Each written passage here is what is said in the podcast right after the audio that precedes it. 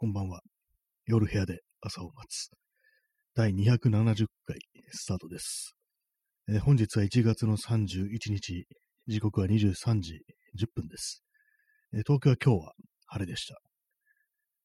最近あの別に外出てないわけではないんですけども、なんとなく天気の印象っていうものがな,、まあ、なくなってきましたね。なんかあの冬らしいカラッとした晴れっていう天気があんまなくなってきたような気がしますね。なんか、なんかちょっと濁ってるというか、こう、陰ってるというか、なんかこう、気持ちのいい晴れみたいなものが、こう、このね、なんか2週間ぐらいないような気がするんですけども、気のせいでしょうかっていうね、まあわかんないです。はい。というわけで始まりました。第270回ですけども、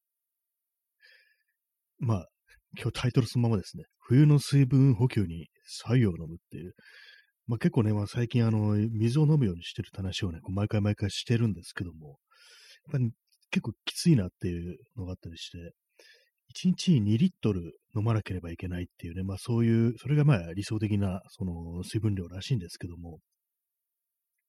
やっぱりその、結構大変なんですよね、水飲むのってなんか知んないですけども。私と、特にね、あの、大きいボトルからね、ごくごくいってるんで、まあ、それでなんかこう、一度に飲む量が多いから、なんかこう、大変そうに感じてるっていうね、ことからなのかもしんないですけども、あの、今日とか、昨日あの、ツイッターでのタイムラインでね、こう、白湯を飲むの、飲むといいのではないかみたいな、特に朝起きて、こう、まず白湯を飲むとなんか調子が良くなるみたいなことをね、言ってる方がいて、で、それ、そっか、お湯という手があったかっていう感じで、で今日はその、水はね、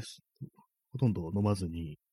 冷たい水はほとんど飲まずに、左右っていうね、状態の温かい水を、温かい水って何だって感じですけども、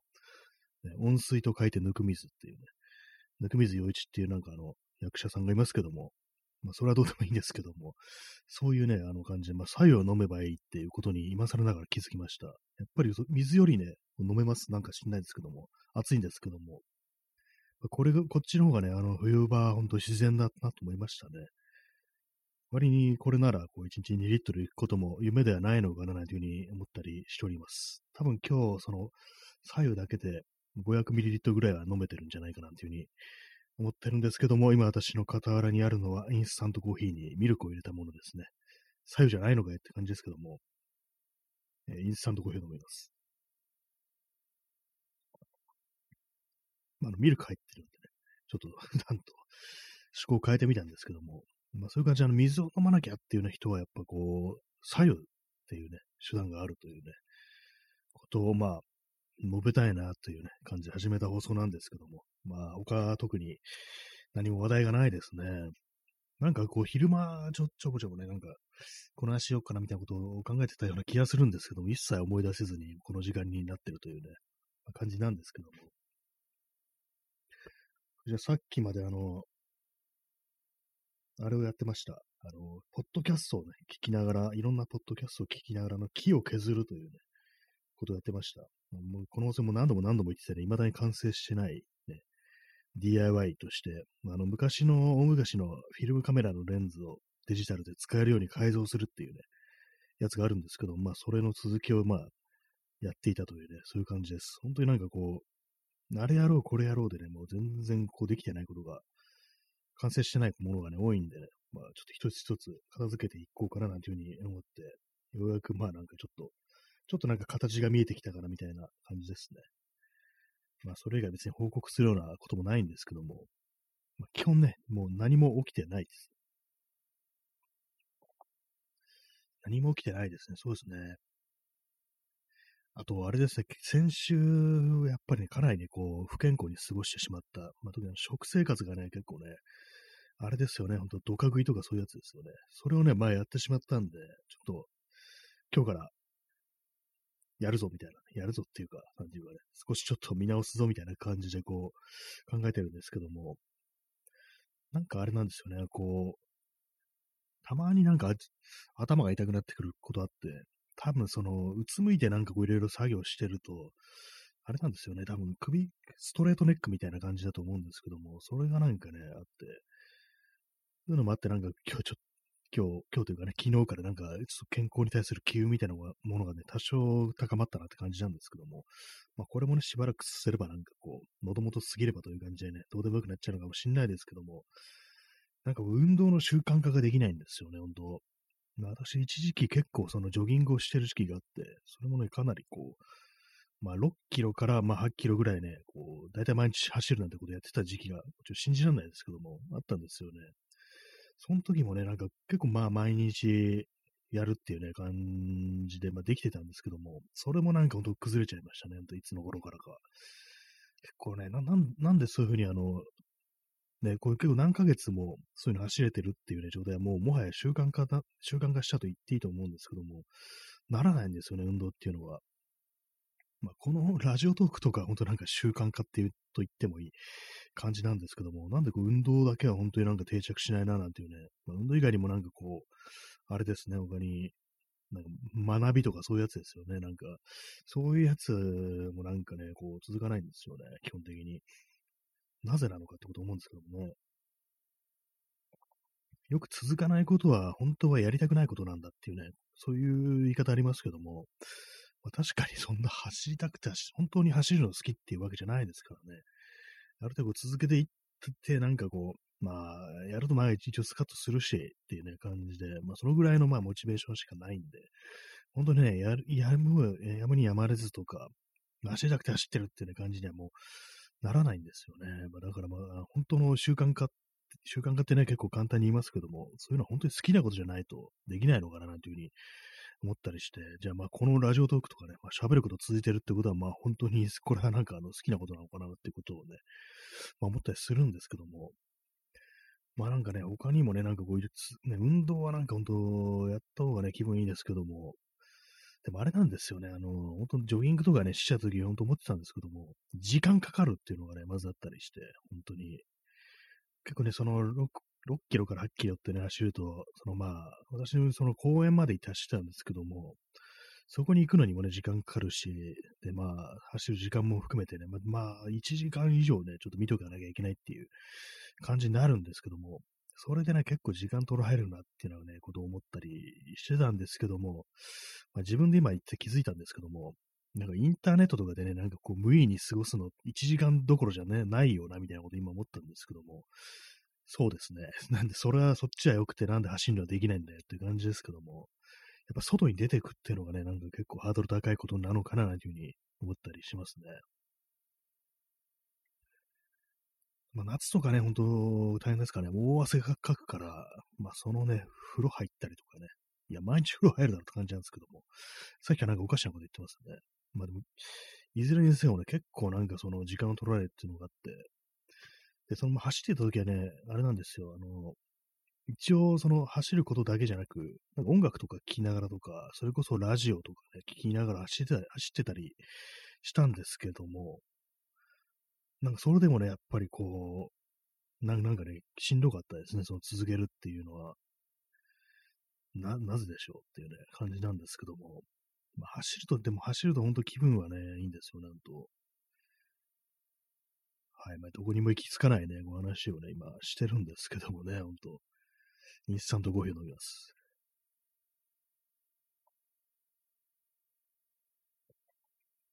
とね、この、まあ、ラジオトークいつもやってと思うんですけども、結構その、何も鳴ってないんですよ、音楽が後ろで。これなんか結構寂しいかなっていうようなことを、ね、思ったりするようになって、最近。でこの間なんかあの、よそのね、なんかツイキャスとか聞いてたら、結構あの、後ろに薄く音楽を流してる人が、まあ、周りにいるなって感じで、あれなんか多分著作権を受けるね、曲をなんか適当に流して、おそらくなんかスピーカーとかで流してんのかなみたいなね、なんかうっすら流れてるそういう感じっていうのがね、あるんですけども、その感じをなんかこの放送でもね、なんかやってた方が、ね、いいのかななんていうふうに思ったりして、たまになんか聞き直すと、本当なんか自分の声オンリーでね、なんか結構その、なんていうかね、ちょっと恥ずかしいというか、なんていうか、ちょっと、あれですね、距離が近いみたいなね、なんか、急にこの放送入ってきた人からしたら、いきなりなんか耳元で囁かれてるみたいなね、感じになってるんじゃないかみたいなことを少し思ったりして、で、なんかちょっとね、それを緩和するために少しうっすら音楽流しとくっていうのもいいかもしんないな、なんていうふうに思ったりしてるんですけども、結構ね、めんどくさいんですよね、この曲をね、選ぶっていうのは。ポッドキャストの方だといろいろなんかその、権利的に大丈夫な曲をね、こう、自分でこうディグってきてね、それで流したりしてるんですけども、なかなかこう、こっちで30分とか1時間とか、ずっとそれ流しっぱなしにしていいか、いい曲があるかっていうと結構なんかその、なかなかね、探すのに骨が折れたりするなんていう、そういうことがありますね。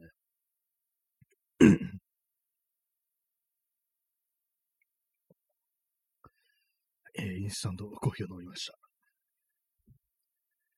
今日ね、朝起きて1リットルの水をボトルに入れたけれども、あれですね。まあ全然水の方はまあほとんど飲んでないですね。えー、XYZ さん、前 BGM ある時期ありませんでしたっけ？かっこ一切がおぼろげな記憶ですか？自分は声のびのブルータルな放送好きですか？はい。多分ね、BGM ある時期っていうのはおそらくポッドキャストの方だと思います。ラジオトークはね、そのうっすら流すっていう機能ないんですけども、ポッドキャストはね、あのアップロードするときに選べるっていうね、感じになってますね。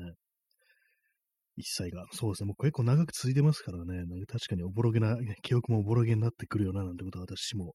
思ったりね、しますけども。声のみのブルータルな放送いいですね。なんかブルータルっていう表現が面白いですけどもね。確かに声、声だけでね、自分の声一本で勝負していくっていうね、そういう感じもなかなかね、面白いんですけども、やっぱりね、こういきなりね、こう、なんかね、もう少しソフトな感じのね、あれだったらいいんですけども、いきなりこうね、こう、男がね、急になんかね、ずんと来てね、こう、そばに来て喋り出すっていうね、なんか、推しの強さみたいなものをね、こう、男性を出してはいけないのではないかみたいなね、それをなんかちょっと緩和していった方がいいんじゃないかみたいなね、そういうことは少し感じたんで、それをなんかちょっと BGM がやってくれないかななんていうようなことをね、少し思わなくもないっていうね、感じなんですけども、なかなかね、その辺のなんか塩梅っていうのがね、結構難しかったりはしますね。はい。あ、そしてですね、あの、お便りをいただいたので、そちらをちょっとね、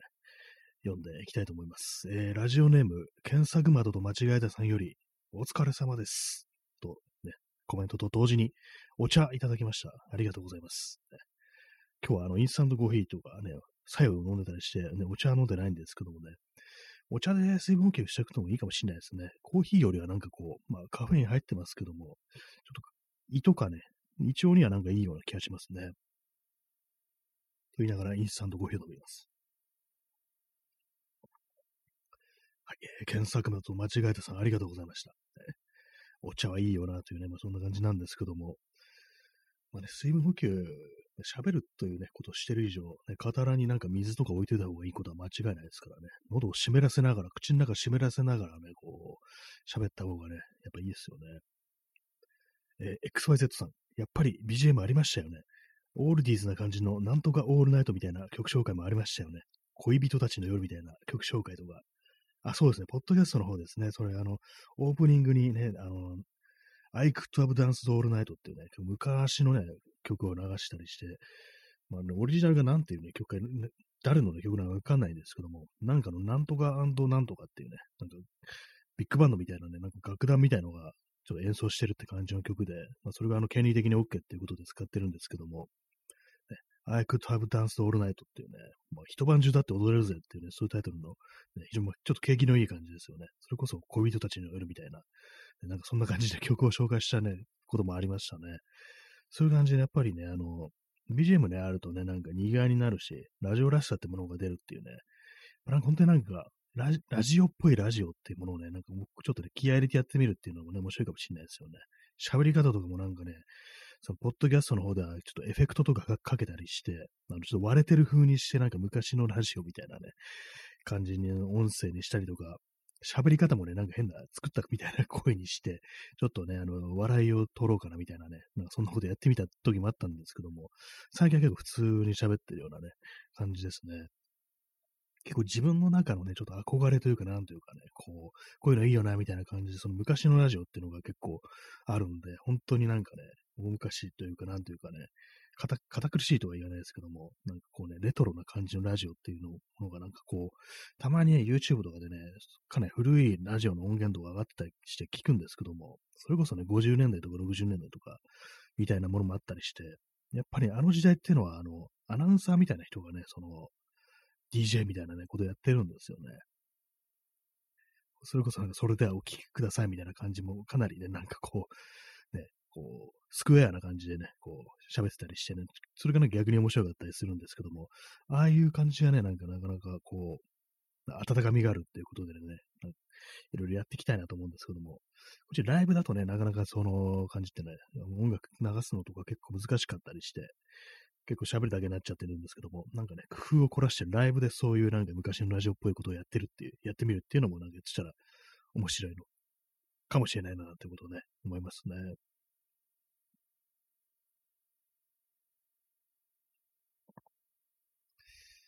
インスタントコーヒーを飲んでおります。インスタントコーヒーが飲まれております。そうですね、ラジオね、ラジオもなんか何種類かね、こう自分の中の、そのいいよなって思うのの種類があって、一つがね、その今言ったみたいな強いレトロなスタイルのね、なんかこう、それこそオーリーズとか流れてくるような感じと、あとあれですよね、まあ、70年代とか10年代の感じのなんか妙にテンションの高い DJ ですよね。なんかあの感じもね、ちょっと面白いかなと思うんですけども、なんかね、ほんとなんかこう、あれですよね、深夜放送というものをなんか、それこそ若者がね、なんか聞き始めたみたいな、そういう時期なのかなと思うんですけども、私もそのラジオ史みたいなね、ラジオの歴史みたいなことはあんま詳しくないんですけども、まあ、ちょっとイメージで語ってますけども、結構夜中にね、なんか本当にこう青少年がちょっと聞いてるみたいなね、なんかそういう感じでこう、ラジオのね、そう喋る人がね、パーソナリティ、ディスクジョッキーがね、なんかこう、ね、お兄さんみたいな感じでね、そういう悪いことを教えてくれるお兄さんみたいな感じでね、語って喋ってるみたいなね、なんかああいうものもね、ちょっと面白いかなというふうに思うんですけども、あのテンションの高さってものはなかなか真似するのね、結構難しいですよね、ああいうのも。非常になんかこう、喋ってる内容とかもね、結構、下ネタみたいなもの多かったりしますからね、あの感じっていうのはちょっと今の時代には少し難しいのかもしれないですけども、なんかあれ、畳みかけるようなね、マシンガントークというものにはね、多少憧れるようなところがありますね、やっぱり。はい。まあ、あんまりにもね、こう喋りすぎててもコメントを差し挟むね、こう余地がなくなったりしてて微妙なところもあるかもしれないですけども、なんかこれ一気に行くみたいなね、そういうのね、やってみたいなってことがあったりしますね。結構ほんと70年代とか10年代の結構ね、その面白い感じのね、こう笑わせる方向のなんかラジオっていうのは、結構ね、ほんとなんかびっくりするぐらい早口でね、畳みかけるような、それこそマシンガントークみたいな感じのね、のがあったりしてね、ああいうのは本当にこうね、面白いんですけども、結構ちょっとね、こう、年を取った人間からすると疲れてしまうみたいな、そんなね、ところがあったりするんですけどもね、あれの、ああいうのね、ほんとなんか、毎日毎週やってた、ね、こう、ラジオのね、喋る人ってのは本当なんかすごいよな、なんてことは思ったりしますね。息切れしないもんかな、なんていうふうに思うんですけども、ね、何らかのこれ薬物やってるんじゃないみたいなことそれちょっと思っちゃったりしますね、ああいうのはね。はい、そんな感じで、自分の中のラジオ感みたいなね、ことをね、語ってるんですけども。まあでも私、その、青少年、青少年っていうか、もうなんか、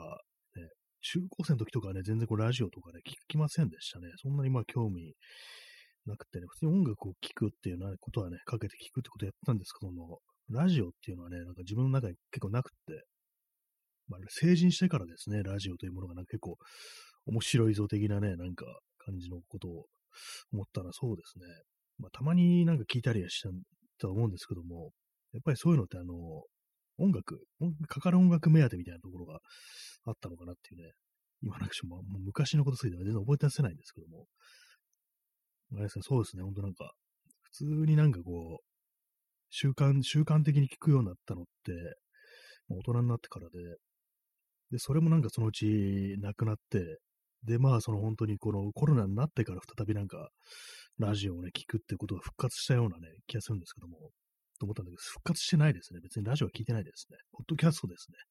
なんか自分の中の歴史がなんかもうめちゃくちゃになってますけども、まあ、こういう感じでね、人間の記憶っていうのはすごく曖昧ですからね、すべてがおぼろげな記憶になってるっていうことなんですけども、そうですね、そのコロナになってから、まあ、ポッドキャストというものに、まあ、再び注目するようになったという感じで、それまではね、なんかあんまこう、ラジオ聞いてなかったですね、そういえば。多分ね、あの、10年ぐらい前は聞いてたと思います。はい。めちゃくちゃ適当ですね、なんか。まあな、そんな感じです。なんかほんとなんか勢いに、勢いっていうかね、まあ、その場その場のね、なんかこう、行き行き当たりばったりで喋ってるみたいな、んかだんだん自分で言ってることはなんか、これは事実なのかみたいなね、よくわかんなくなってきますね。なんか適当になんかこれ喋ってんじゃないかみたいなことはね、結構あるんですけども、なんかね、自分でなんか喋ってこれ矛盾してるよな、なんか、ってね、ことはね、結構思ったりしますね。まあ、勢いだけの放送だというような感じなんですけども、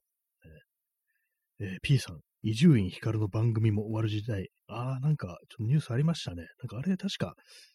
朝の番組でしたっけ？昼の番組、なんかあの、私聞いたこと、ね、多分、1、2回しか聞いたことないと思うんですけども、そっちの方ですよね。なんか深夜ずっとやってるあっちの方がまだ続くのかなっていう、そういう認識でいたんですけども、確かにね、なんか、一遊光のその昼間だった朝の番組って別にそんなに長い、まあ、まだそんなにね、こう、経ってないような気がするんですよね。もう2年、2年ぐらいとかなんかそんな感じの気がするんですけども、ね、まあ、割と早く終わるんだなっていうところありますね。まあ、ラジオ、音声コンテンツというものがこういう状ね、時代においてどの程度聞かれてるのかわかんないですけども、ね、ポッドキャストとかどうなんですかね、なんか。結構ね、アメリカとかね、海外だと結構ポッドキャストってなんかすごく、ね、流行ってるというかなんか当たり前のもので、やっぱあの車でなんかこうね、移動するとかね、通勤するとか、そういう時に、ポッドキャストを聞く人が非常に多いなんていうね、話聞きますからね。結構その、映画とかでも、アメリカのなんとかのね、映画とかでも、その、ポッドキャストやってるっていうね、なんかキャラクターが、ね、登場人物とかがいたりしてね、それ一つのちゃんとしたのメディアであるっていうね、感じなんか認識されてるっていうのがあるんですけども、あんまね、日本だとね、ポッドキャスト、何、あのー、ね、iTunes とかで聞けるやつみたいな、なんかそんな感じのなんか認識なような気がするんですよね。でも海外ではね、割とそのポッドキャストが当たり前っていう感じになったりしてるみたいですね。えー、コーヒーを飲みます。まあでも本当なんか、あれですね、ポッドキャストっていうのは本当になんか、どこ、どこの誰とも知らない素人が喋ってるっていうね、ことでね、なんか、あれなんですけども、私はそこがね、やっぱ好きですね。どこの誰とも知られないね、こう、人がなんか、なんか知んないけど、この人面白いな、みたいな、そういうことをね、なんかこれいつも思ったりしてね、楽しみにね、聞いてるんですけども、本当になんかね、いいと思います。なんか結構その素人が素人の、素人っぽくね、なんかやるということに対して結構否定的なものの見方をする人は、まあ結構いると思うんですけども、まあ、確かにその作り込んだね、なんか本当になんか専門家とかがね、すごく非常に考えて考えてね、作った番組というのもなんか非常にいいと思うんですけども、なんか手軽に出せるっていうのはね、いいことだと思います。本当なんかあの、やっぱり何でもそうなんですよね。あの、裾野が広くないとダメっていう、人がなんかやっぱたくさんいないとダメだなってことは思うんですよね、何でも。ね、こう、選ばれたものだけがね、やれるっていうのはね、やっぱどんどんどんどん先のスポソリしていくというかね、なんか、それはなんかちょっとと思うんで、だからまあ基本的になんか割と、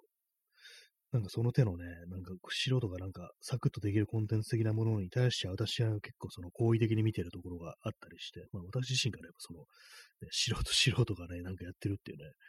感じなんですけどもね、素人のね、こうま、マニアによる、ね、配信ですからね、今年はマニアが来るっていうね、話をしましたけどもね、今までオタクだったけど、逆に今年からね、こう、マニアがね、来るっていうね、よくわかんないこと言ってますけどもね、そんな感じで、ね、マニアックとかね、マニアとかいうね、言葉をね、再び流行らしていこうじゃないかっていう、そういうまあ機運が高まるというね、ことをま予測してるんですけども、まあそう言ってる本人が、本当にね、こう、ただの素人なんですけどもね、まあ、でもそれでいいじゃないかという、そんな話でございます。えー、インスタントコーヒーを飲み干しました。まあ、そこに残ったね、あの、のね、まあ、飲んだんですけど、なんか、なんかよくわかんない塊みたいなものが、なんだろうこれ、砂糖のね、なんか塊みたいなものがあって、別に砂糖入れてないんですけども、なんでしょうか、この、たまにあるんですよ。なんかあの、そこになんか残ってるっていうのがあるんですけども、なんかミミルクなのかな、これは。まあ、どうでもいいですね。まあ、そんな感じをね、まあ、そういうこと、こういうこと言えんのもね、あの、素人、素人だからですね。プロのね、なんかほんとラジオとか喋ってる人がね、いきなりマグカップのそこに何かあるとか言ってね、喋ったりしないですからね。まあ、してるのかもしれないですけども、まあ、そういう感じなんですよね。最近あの、結構昔のね、この放送、昔好きでよく聞いてたラジオを再び聞くってことやってて、まあ何回か前にも話しましたけども、あの、三浦淳と安西はじめの TR2 というね、番組は昔 JWEB でやってたんですよ。まあ、結構ね、その内容ひどいなんか下ネタだらけのね、放送でね、今聞くとなんかきつい感じのもね、あるんですけども、なんだかんだ言ってね、こう、ただ単になんか、ただ単に言ってたあれですけども、結構その笑える放送というものをね、笑いが主体の放送というものをね、こうあんま、ね、最近聞いてなかったんで、やっぱなんか、あれだなっていうね、やっぱこう、笑えるようなね、放送っていうものがね、もうね、たまに聞いていかないといけないんだっていうね、いけないなってのはあれおかしいんですけども、聞いていきたいなって思いましたね。やっぱなんかこう、くだ、ほんとくだらない話で笑うということもね、なんか大事だなっていうようなことは結構思ったりします。ね、結構、ポッドキャストだとね、あの、一つのテーマとかが、があったりとか、で、まあ内容とかちょっとシリアスというか、まあでも、あと、まあ日常的なあれとかでもね、まああるんですけども、そういうのってなんか、結構ね、大笑いするようなね、感じじゃないですからね。そういうのとは、ちょっとまだその日常のなんかね、こう、ほのものしたものとは、別にね、なんか本当になんか笑うためのね、笑いみたいなのね、やってもいいんじゃないかなと思うんですけども。私、あれなんですよね、あの、芸人のラジオってあんま聞かないんですよ。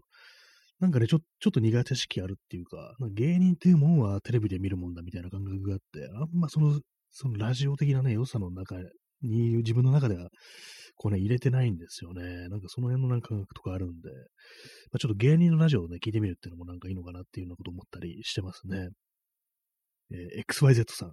オナリモンという駅名だけで笑ってる素晴らしいレイディオでしたね。リリー・フランキーのやつ。あ、そうですね。その TR2 というね、番組はね、なんか、火水木とかね、いろいろな曜日でいろいろ人が変わって、で、火曜日がその安齋肇とみうらじゅんで、水曜日がリリー・フランキーってやつでね、リリー・フランキーってやつって、リリー・フランキーのね、そう放送で、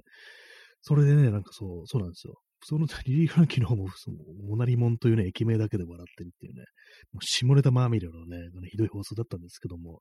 それも面白かったですね、本当なんかね、こう、なんか自分の中でそのラジオイコール下ネタみたいな刷り込みっていうのはやっぱりそこから来てますね。その TR2 って番組から来てるんでね。あれもなんか面白くって、なんかそのリリー・フランキーのその放送を聞いてたというね、人がなんか周りに、私のね、周りになんか非常に多いっていうのがあって、別にね、なんか普段ラジオを聞いてるとかね、そんな話してるわけでもないんですけども、ふとしたタイミングになんか昔聞いてたラジオの話になると、あ、その TR2 聞いてたみたいなのがね、みたいのがね、みたいな人がね、なんか結構何人もね、いて、ちょっとびっくりで、同じ時代にね、同じ放送を聞いてたんだ、みんなっていうね、その時まだ出会ってもいなかったけど、みたいな、そんなこと思ったりしてね、少し面白いんですよね。なんかあの放送を聞いてる人本当多かったんだなっていうようなこと思ったりして、ね、私、あの、ね、三浦淳と安西はじめのメインでね、最初は聞き始めたんですけども、そこからなんかね、リリー・フランキの方も聞くようになったというね、まあそんな記憶がありますね。まあ結構ひどいね、内容でしたけれどもね、なんか本当に。下ネタなんでだろうっつってね、あの、鉄友でしたっけ？あの、なんでだろうっていうね、言ってる、あの、ネタやってる人ですけども、それをすべて、その下ネタにしていくっていうね、なんかコーナーがあったりして、あとあれですよね、KW 社員のセーブ・ザ・チルドレンっていうね、曲のトラックに、全部、もう下ネタだけ乗っけていくみたいなね、ラップのコーナーがあったりして、かなりやばかったですね。しかも一回その KW をあのゲストに呼んでたっていうね、なんか、そういう所業がありましたね。なんか、あれすごい面白かったんですけども、まあ、内容はね、ちょっと今ね、聞くとね、ちょっと今の時代にやっていう感じちょっと思っちゃいますね。まあ私というね、人間も昔ああいうね、なんかえげつな下ネタで笑ってるというね、時期があったんだなということをね、なんかね、振り返るような気持ちで見てしまいますけども、まあ今でもね、なんかその状態に戻ろうと思えば戻れるような気がしますけどもね、やっぱ下ネタっていうのはやっぱ、なんだかんだ言ってね、あの、ちょっと性差別的なところをどうしても含んじゃいますからね、ちょっと難しいなっていうようなことは、まあ、思ったりするんで、まあそういうのね、ほんとなんか、やるにしてもね、自分を笑っていくみたいなね、感じにしないとちょっと厳しいのかな、なんていうようなことは思ったりします。ね。とか言ってね、こう、明日からいきなりなんかこの下ネタライブみたいなコーナーが始まったりして面白いですけどね。私がなんかラップするみたいなね、感じでね、さすがにラップには挑戦したことないですね。なんかこの放送でもなんか唐突になんか変なね、甲高い声で裏声でなんかいきなり気当たりするみたいなことやりましたけども、ラップするってのはね、ほんと未体験ですね。これ全然ね、そういうラップはね、一切したことないですね。本当にカラオケとかでもね、そういう曲を入れたりしてね、なんか歌うなんてことやったことないんで、やるとなれば本当になんか最初の、もう初のね、新しい試みってことになりますけども、まあ、別に特にその予定はないですというね、まあ、そんな感じでございますけれどもね。まあ、そうですね。ちょっと面白いことね、もうなんか笑えるようなことっていうのもどんどん言っていきたいなっていうふうに思います。本当なんかそういうのどんどんね、こうネタをストックしていきたいですね、笑えるネタ。本当なんかね、自分なんか笑えるネタとか、昨日のなんかアイロンパーマのね、話ぐらいしかないんですよね、もう。そんな感じでちょっとね、明日から少し、ね、皆様をね、報復 Z の渦に巻き込んでいきたいかなってちょっと思ったりしておりますという話でございます。ありがとうございます。